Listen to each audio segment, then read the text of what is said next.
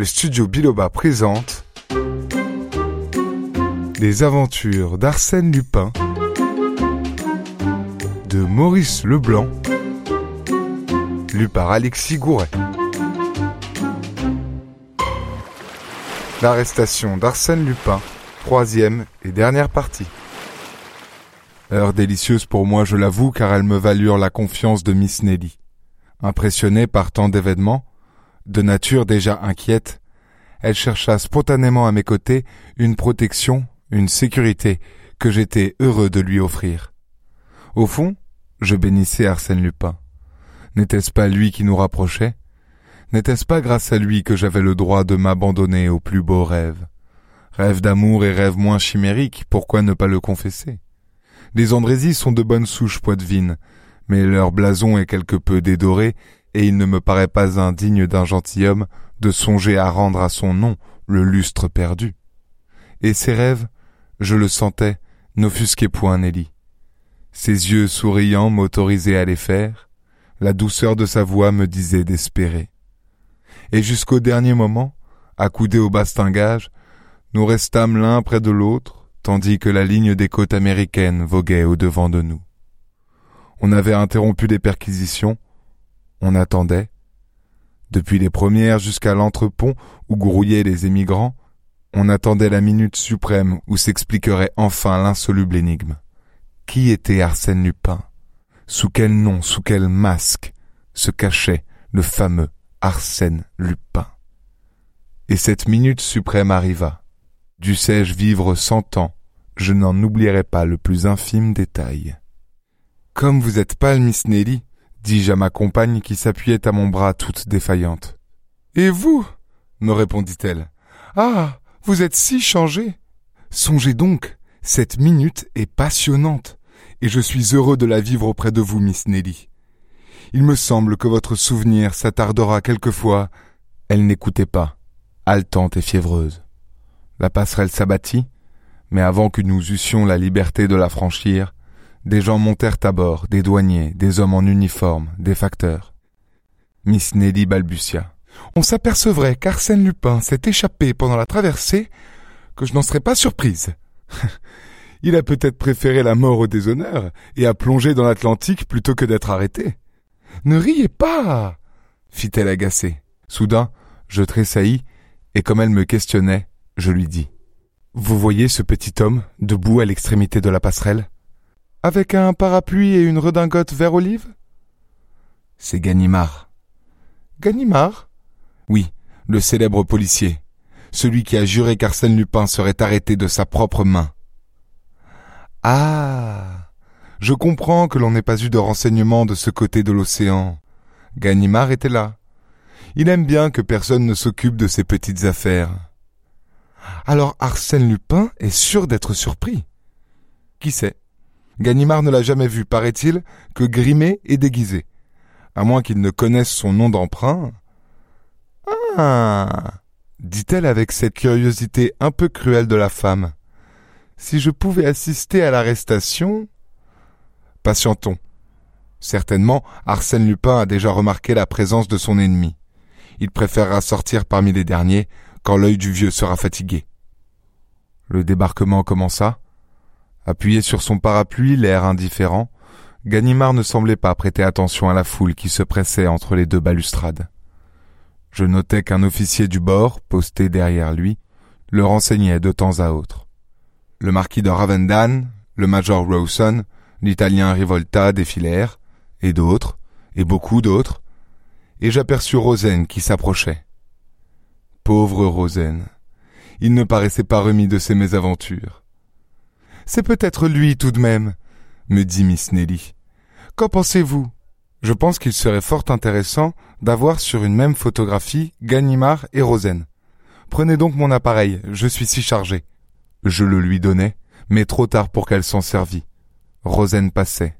L'officier se pencha à l'oreille de Ganimard, celui-ci haussa légèrement les épaules, et Rosen passa. Mais alors, mon Dieu, qui était Arsène Lupin? Oui, fit-elle à haute voix. Qui est-ce? Il n'y avait plus qu'une vingtaine de personnes. Elle les observait tour à tour, avec la crainte confuse qu'il ne fût pas, lui, au nombre de ces vingt personnes.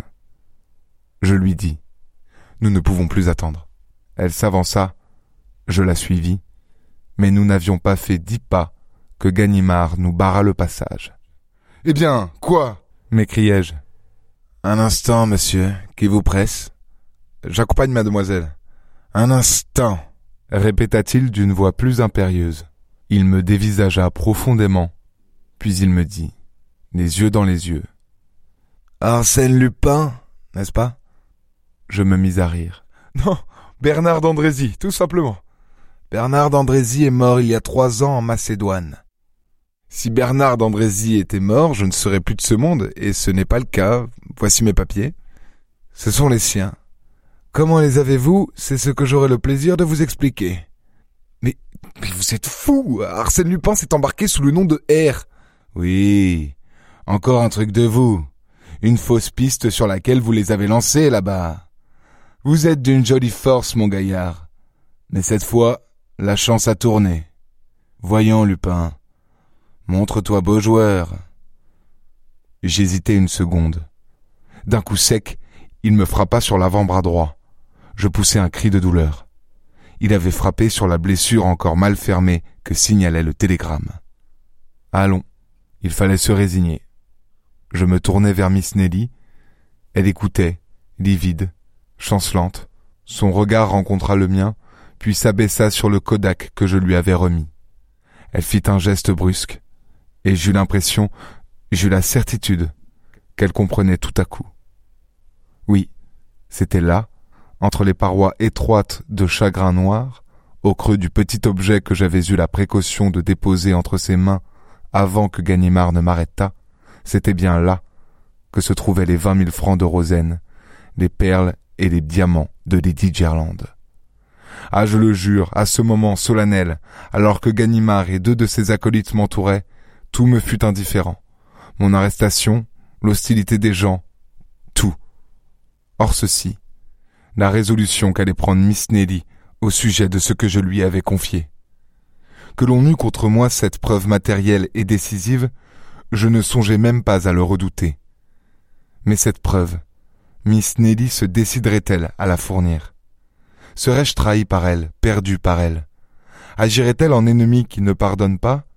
Ou bien en femme qui se souvient et dont le mépris s'adoucit d'un peu d'indulgence, d'un peu de sympathie involontaire?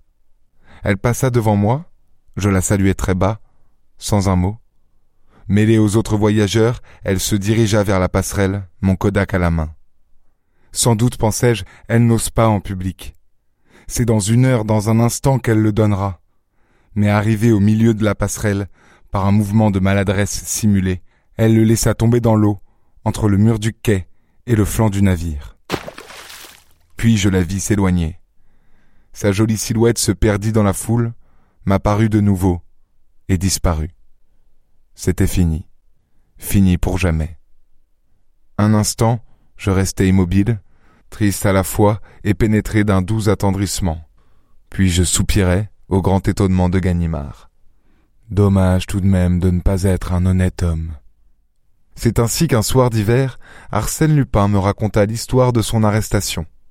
Le hasard d'incident dont j'écrirai quelques jours le récit avait noué entre nous des liens. Dirais-je d'amitié? Oui, j'ose croire qu'Arsène Lupin m'honore de quelque amitié et que c'est par amitié qu'il arrive parfois chez moi, à l'improviste, apportant dans le silence de mon cabinet de travail sa gaieté juvénile, le rayonnement de sa vie ardente, sa belle humeur d'homme pour qui la destinée n'a que faveur et sourire. Son portrait? Comment pourrais-je le faire? Vingt fois j'ai vu Arsène Lupin, et vingt fois c'est un être différent qui m'est apparu.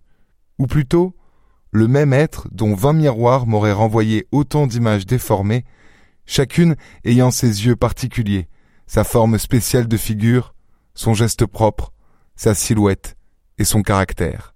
Moi-même, me dit-il, je ne sais plus bien qui je suis. Dans une glace, je, je ne me reconnais plus. Boutade, certes, et paradoxe, mais vérité à l'égard de ceux qui le rencontrent et qui ignorent ses ressources infinies, sa patience, son art du maquillage, sa prodigieuse faculté de transformer jusqu'aux proportions de son visage et d'altérer le rapport même de ses traits entre eux. Pourquoi, dit-il encore, Aurais-je une apparence définie?